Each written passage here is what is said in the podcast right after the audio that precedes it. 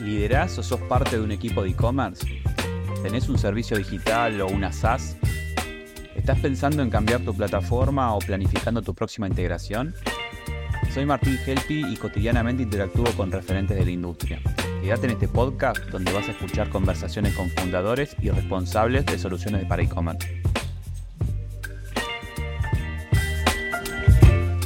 Bueno, para los que se suman, estamos en un ciclo de charlas donde hablamos personas que nos apasiona el e-commerce, ya sea de cualquier arista, y esta vez vuelvo a cruzar la cordillera de vuelta. Eh, para los que lo escucharon, hace, hace unos capítulos estuvimos charlando ahí con, con, gente que, o sea, para quien me conoce sabe que, Chile me encantaría que sea mi segunda patria, así que bueno, volvemos a cruzar la, la cordillera para hablar de e-commerce.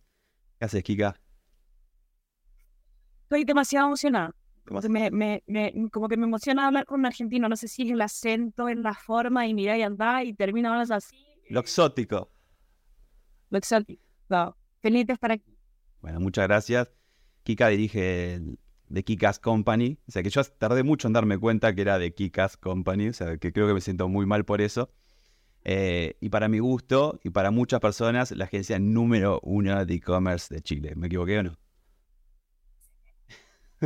Estoy en llamas. Me encanta cuando sales. tú dices.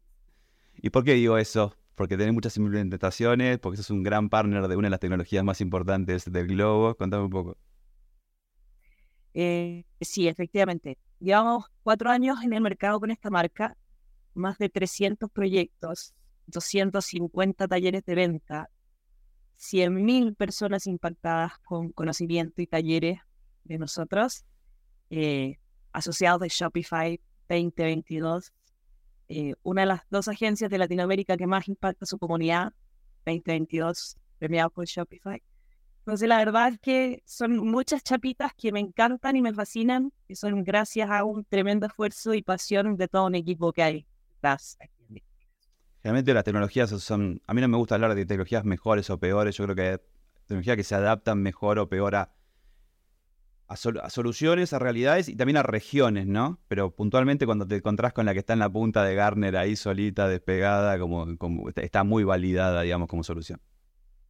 100%, yo creo que, eh, como, algo contigo, eh, yo creo que hay, hay tecnologías para cada persona y es como no todos los doctores le van a servir a todo el mundo.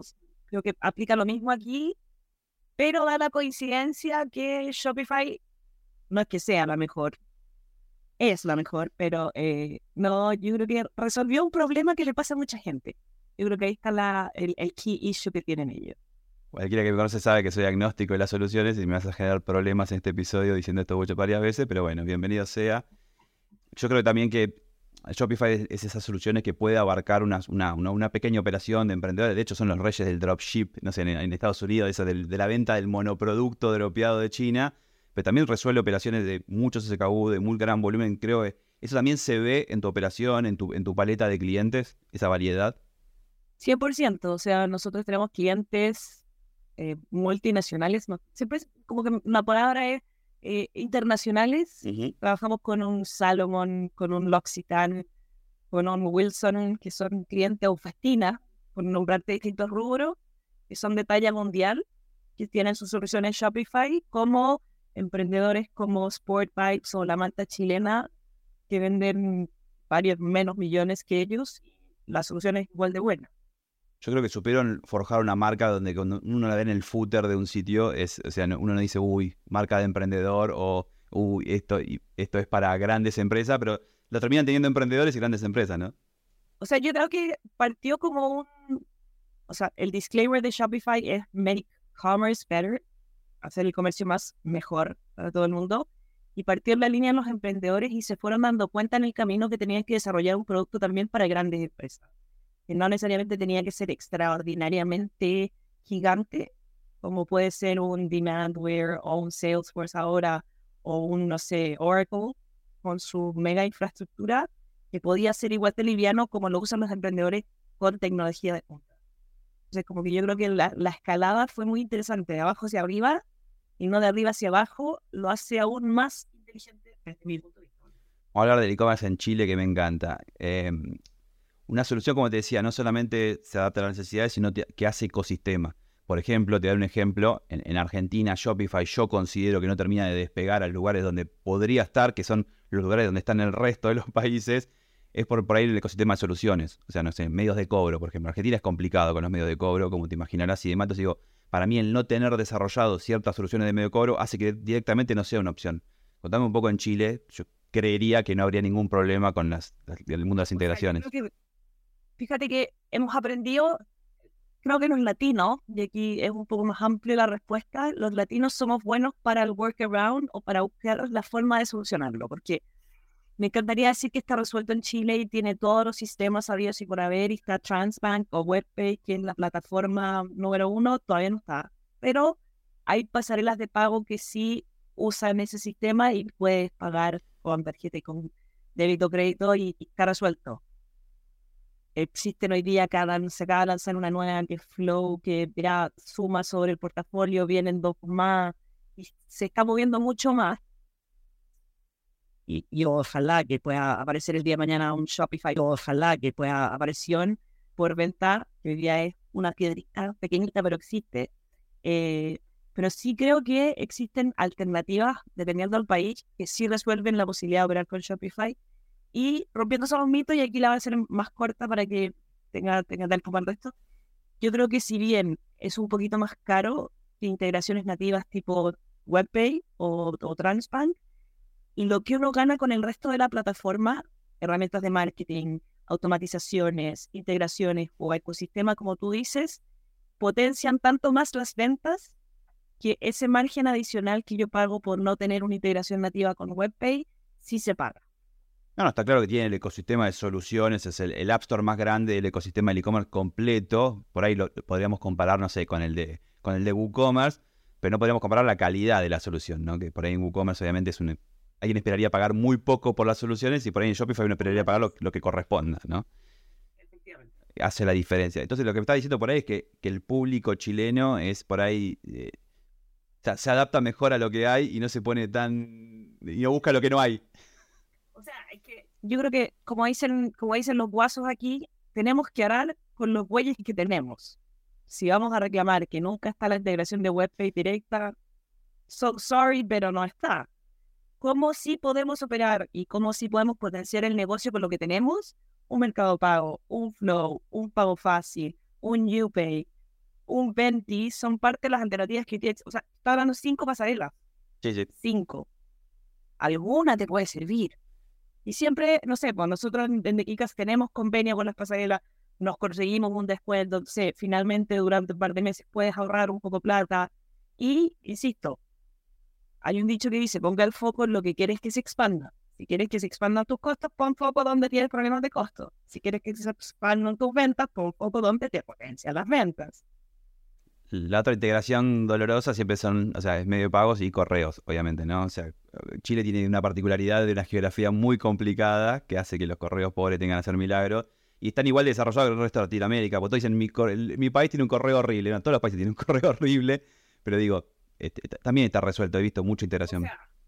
también vuelvo a repetir lo mismo, el checkout no tiene un desplegable comunas como tienen quizás otras pasarelas, o sea, otras plataformas, pero hoy día tienes cientos de miles de tiendas en Shopify.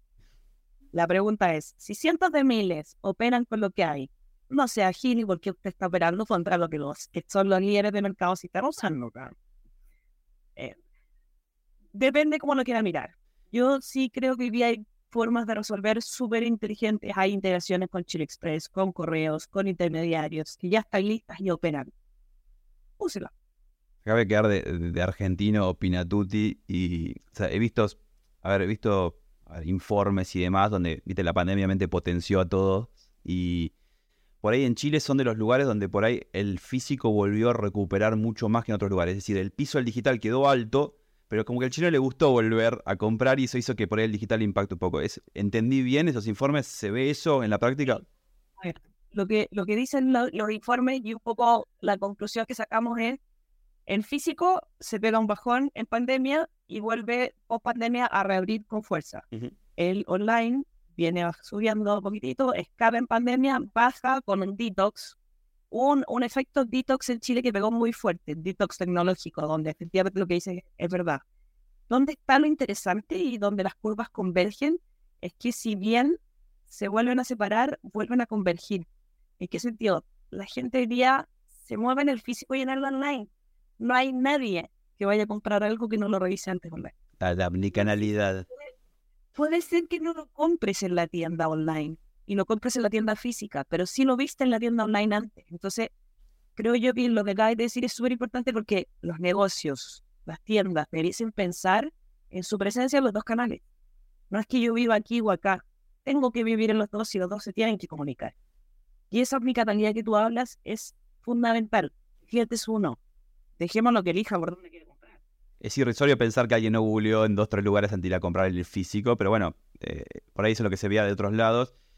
Otra cosa interesante eh, que quería preguntar era, o sea, Chile se dice que la, a ver, escuché por ahí dando vueltas, es que no sé, la, sanidad económica o financiera de un país se mide por la cantidad de marketplace que hay en conjunto y funcionando bien. Y, por ejemplo, Argentina tiene uno que es monopólico y en Chile lo que yo me encontré, obviamente, con muchos y, que representan un share muy importante de las ventas. Entonces digo, no es lo mismo dedicarse al, sitio web, a las tiendas online, en un país donde el, marketplace tiene un peso importante, donde no lo es. ¿cómo, es en Chile? ¿Cómo se vive?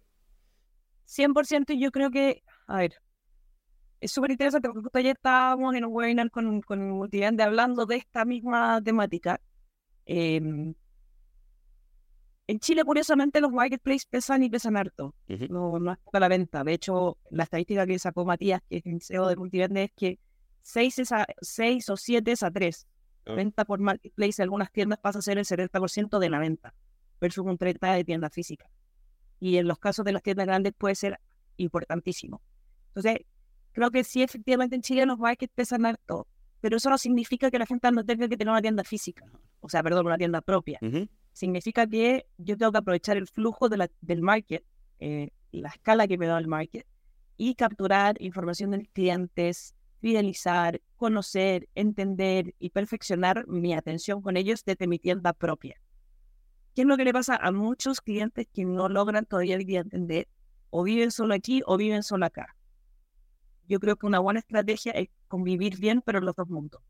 Pero siempre es súper importante saber dónde yo puedo y no quemo la promesa que le hago a mis clientes, porque no sirve de nada estar presente en los dos sin estar bien. O sea, quizás no es necesario estar en todos los markets, sino estar en uno, estar en dos donde están mis clientes y tener mi tienda, mi tienda propia. Yo te, no sé cuándo va a salir esto publicado, pero escribí un newsletter ayer y hablaba un poco de esa pandemia de digital, de que si yo puedo poner todo mi catálogo en todos lados, quiero hacerlo. ¿Y por, y por qué no ponerse a pensar en la rentabilidad, no? no todos los marketplaces tienen las mismas comisiones, no tienen el mismo público objetivo y quizás mi producto no performa igual. Entonces digo, ese estrés de tener que estar sincronizando mi producto en todos lados porque sí, cuando en realidad lo podría llegar a haber vendido en uno o dos canales, me parece que es algo que debería llegar, ¿no? La madurez para entender eso. Yo creo que, yo creo que si lo vemos es, muy, es muy propio de las personas. Yo creo que esa reflexión es como, no sé, me pasó hace un tiempo atrás cuando salió TikTok hola, tengo que estar en TikTok porque TikTok está de moda. Y uno dice, pero a ver, compadrito, wait, ¿dónde están tus clientes? ¿Dónde se mueve tu público? Si tú te dedicas a las certificaciones ISO 4000, tu gente no está en TikTok. Está en LinkedIn, lo más probable, o está en Google. Entonces, keep it simple. Como que creo que las luces siempre pasa, y en la tecnología y en el retail, siempre está esta tendencia de querer estar en todas pero querer estar en todas es lo mismo que estar en nada. Entonces, yo creo que ahí comparto 100% contigo de un foco en la rentabilidad. Ayer estaba en un evento que decían extraordinario el emprendimiento y demás tecnológico y está de moda el emprendimiento y come on, let's do it, startup y unicornios. ¿Y dónde está la vista? ¿Dónde está el resultado? Eh, los negocios tienen que ganar plata, dinero, o sea, hay que hacer dinero a fin de mes. Si no, no sirve. Como decía un amigo mío, tener un negocio de hamburguesas gratis es extraordinario. Ahora la pregunta es quién te las paga. A mí me gusta estudiar el, ecosistema en diferentes sociedades y continentes y lo que te vas encontrando es que por ahí eh, en Argentina brota un emprendedor de, cualquier, de cualquier lado también y tiene que ver mucho con el, cuando te olvida el Estado, ¿no? Cuando el Estado te olvida tenés que arreglar solo eh, los años y las décadas, hay como un mecanismo de defensa, decir, bueno, cualquiera es emprendedor y está bien visto y es la manera de no ser pobre trabajando. Y por ahí te encontrás en Europa que a ver, el Estado está más presente, o que se quejen, está mucho más presente y demás, y no brota un emprendedor de cualquier lado. Entonces, eso parece una obviedad, pero lo que termina pasando es que termina modelando también las soluciones que hay en cada ecosistema. Entonces, la necesidad, no sé, de un tienda nube en Argentina es natural porque nace. ¿Y por qué no hay un tienda nube en Europa natural porque nace? Y depende de una. O sea, está Shopify, dirías vos, pero lo que digo es algo muy pensado para el emprendedor, económico, rápido. Bueno, ¿cómo ves el ecosistema emprendedor en Chile? O sea, ¿está el Estado presente o no está el Estado presente? Mira, que yo creo que depende y esto me a buscar todo mi comentario, por favor. Yo también. de Kikas, esto es Kika Escobar. Este comentario es Kika Escobar, como representante de Kika. Estamos súper... Depende del gobierno que esté de moda, cuál es mi respuesta, pero... Eh, eh, porque un Estado un poquito más abierto de mercado no es tan paternalista, quizás parecido a una Europa, como un Estado un poquito menos responsable. Por eso digo que depende de mi comentario. Pero respondiendo a tu tema, yo creo que hoy día el emprendimiento está de moda, eh, existe, está en boga, eh, está explotando y se está creando mucho en torno a lo que me parece extraordinario. Por un lado, sí creo que no podemos olvidar que existe una línea de emprendimiento que es más tradicional, que es el concepto de la pyme, la pequeña y mediana empresa, micro pequeña empresa, que es más de oficio, que es más de tradición, que no se considera naturalmente emprendedor. Yo creo que, tenemos una disonancia, quizás en lo que consideramos como un, para mí un emprendedor también es una relación de barrio, lo que pasa es que él es un comerciante, él es una pyme, no es un emprendedor. creo que, no sé por qué dije eso, pero creo que es súper interesante tener esas dos miradas. Sí. Por eso ya por ahí, yendo más al, al, al, laburo de agencia que hacen ustedes y demás, o sea, implementar, implementar tiendas es tener nuevos hijos que, te, que van a requerir de vos en el tiempo y demás. Em, ¿Qué es lo que más requieren esos hijos de vos en el tiempo? Lo que más requieren es cómo levantamos las ventas del negocio, sobre todo en este minuto. Marketing. estamos con una marketing y estrategia comercial, te diría más que marketing, porque marketing hoy día, como está visto, o el marketing de performance es audiencias, traigo flujos y la pregunta es cómo lo convierto, cómo hago que efectivamente se transforma en un cliente y no solo en un lead. Y yo te diría que hoy día lo que más nos preguntan es sobre estrategia comercial, cómo vender más, qué acciones comerciales haría, adicional a las campañas típicas que ven con la mayoría de las agencias. Porque te hago la, la, la, la, aclaración con el marketing digital? Porque nosotros como Dakikas no hacemos marketing digital, lo hacen los partners nuestros. Nosotros hacemos estrategia comercial. Con platita se mueve el mono. Como dicen los vendedores, hay que hacerlo bailar. Y lo que nosotros hacemos es setear, hacer el setup de los sitios y después vienen las asesorías comerciales, donde vemos estrategia comercial, campañas que se podrían hacer. Sí, yo sabía que no hacían performance, digamos que ustedes trabajan más propuesta de valor, digamos, ¿no? Así es. Así es, y pensando, dicen, ¿sabes qué? Oye, tenemos todo este, analicemos tu base, tienes estos clientes, cuántos te compraron hace cuánto tiempo, ya, saquemos una campaña que haga este ejercicio, esta lógica. Y después, usted le pide a su agencia que se la implemente, pero nosotros te ayudamos en la estrategia, en la forma de pensar, en cómo ejecutar. ¿Y cómo ves al ecosistema chileno de cara a estas integraciones. O sea, hay, un boom de herramientas tecnológicas, si bien vos descansás muchísimo en, el App Store de Shopify que, te, permite, digo, pero después están esas otras herramientas que lo que hacen es más glue code de ecosistema, ¿no? Decir, bueno, eh, que están encima de la logística, encima de los medios de cobro. O sea, ¿cómo ves e, ese ecosistema de emprendimiento digital en Chile?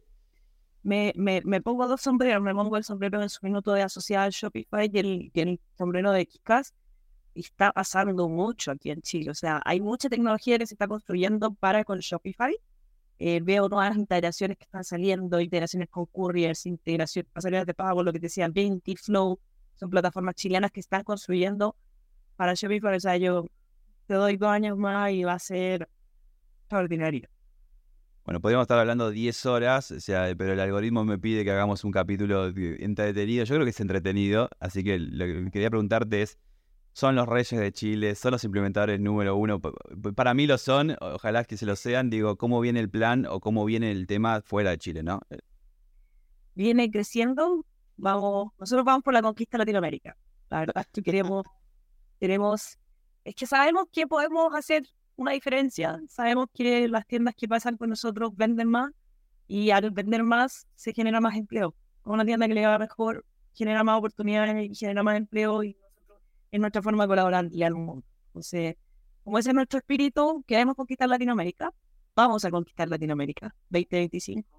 Estamos En plan de expansión hoy día, nosotros tenemos Chile, Perú, México, Colombia. Hoy día tenemos clientes en todos esos países. Vamos a empezar a hacer más de presencia local en cada uno de ellos. Y a partir del 2024, hoy día estamos más remotos en nuestro plan, pero al 2025 un millón de pymes impactadas por ventas. ¿En, eso, en, esos, ¿En esas plazas o vas a seguir sumándole plazas? Lo que el destino diga, pero siempre está programado para que también le sumemos plazas. Me encanta. Muchas gracias por regalarme tu tiempo, por contarme lo que hacen ahí. Obviamente uno siempre es fan de este lado de la cordillera y hasta la próxima. Oye, pero muchísimas gracias por la invitación. Eh, dejo a todo el mundo que está escuchando esto que se meta a Daquitas, que vea el contenido que generamos, que nosotros no solo buscamos clientes, también compartimos con la comunidad, entregamos contenido gratis, nos fascina enseñarles sobre el e-commerce y sobre la venta. Así que más que invitados a que sigan las redes sociales, que vean nuestra academia. Se puede hacer plata y se puede hacer el bien, así que más que bienvenidos. Gracias, Kika. Hasta luego. Querés seguir escuchando entrevistas a fundadores de plataformas de e-commerce en LATAM, suscríbete en Spotify para recibir la próxima notificación. Y te cuento que en mi canal de YouTube vas a encontrar las versiones en video de estas mismas charlas. Hasta la próxima.